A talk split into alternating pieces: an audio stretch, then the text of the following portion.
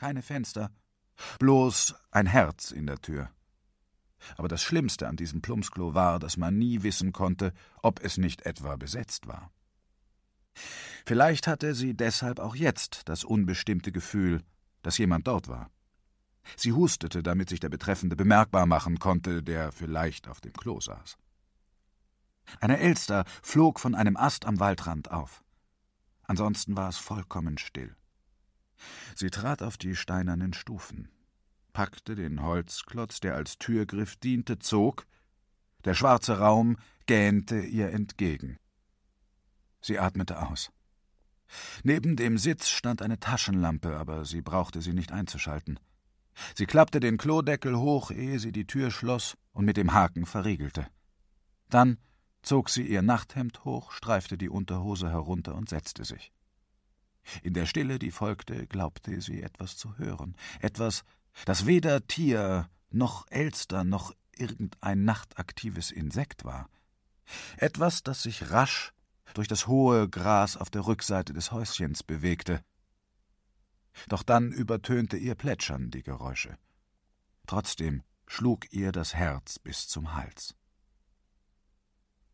Als sie fertig war, zog sie rasch die Unterhose hoch und blieb dann einen Moment lauschend in der Dunkelheit sitzen. Aber jetzt hörte sie nur noch das leise Rauschen der Baumkronen und das Pochen ihres eigenen Blutes in den Ohren.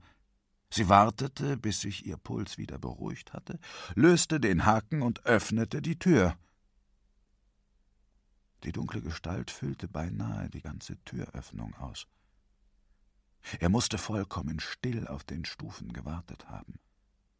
Im nächsten Augenblick lag sie auch schon auf dem Klodeckel, während er sich über sie beugte und die Tür hinter sich zuzog.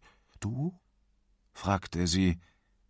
Ich, sagte er mit fremder, zitternder, belegter Stimme. Dann war er über ihr. Seine Augen funkelten in der Dunkelheit, während er ihre Unterlippe blutig biss und eine seiner Hände den Weg unter ihr Nachthemd fand und ihr den Slip herunterriss. Wie gelähmt lag sie unter der Klinge des Messers, das an ihrer Kehle brannte, während er mit dem Unterleib bereits wie ein liebestoller Hund auf sie einhämmerte, obwohl er noch nicht einmal seine Hose heruntergelassen hatte. Ein Wort, und ich schneid dich in Stücke, flüsterte er und es kam kein einziges Wort über ihre Lippen. Denn sie war vierzehn Jahre alt und überzeugt davon, dass sie die Sterne durch das Dach hindurch sehen konnte, wenn sie die Augen zukniff und sich richtig konzentrierte.